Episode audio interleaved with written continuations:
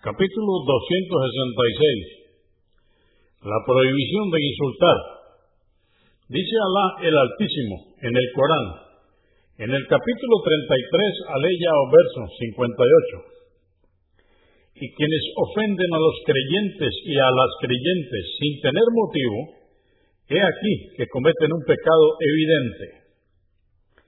Hadís 1559. Narró Ibn Masud, que Alá esté complacido con él, que el mensajero de Alá, la paz de Dios con él, dijo, insultar a un musulmán es caer en la desobediencia y combatirlo es incredulidad, entre paréntesis, kufur. Convenido por Al-Bukhari, volumen 10, número 387, y Muslim 64. Hadís 1560. Narró Abu Dar, que Alá esté complacido con él, que escuchó decir al mensajero de Alá, la paz de Dios con él, cuando alguien acusa a otro de pecador e incrédulo, se vuelve contra él mismo si la acusación es falsa.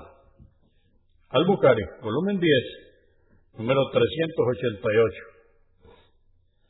Hadís 1561 narró Abu Huraira, que Alá esté complacido con él, que el mensajero de Alá, la paz de Dios con él, dijo, la culpa de quienes se insultan corresponde al que comenzó a insultar, a menos que el segundo se sobrepase al contestar el insulto.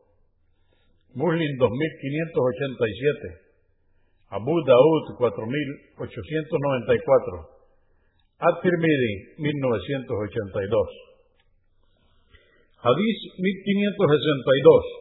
Abu Huraira, que Alá esté complacido con él, dijo, llevaron a un hombre que había bebido vino frente al profeta, la paz de Dios con él, para ser castigado y dijo, aplicadle los azotes correspondientes. Dijo Abu Huraira, entre nosotros había quien golpeaba con las manos otro con la sandalia y otro con su ropaje. Al finalizar el castigo, alguien le insultó diciéndole, que Alá te humille.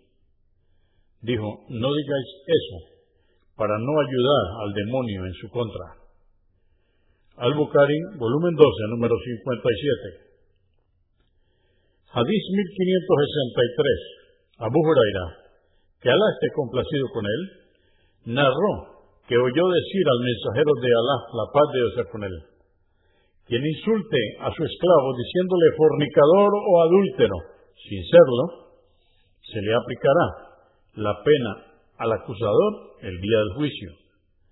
Convenido por Al-Bukhari, volumen 12, número 163 y Muslim, 1660.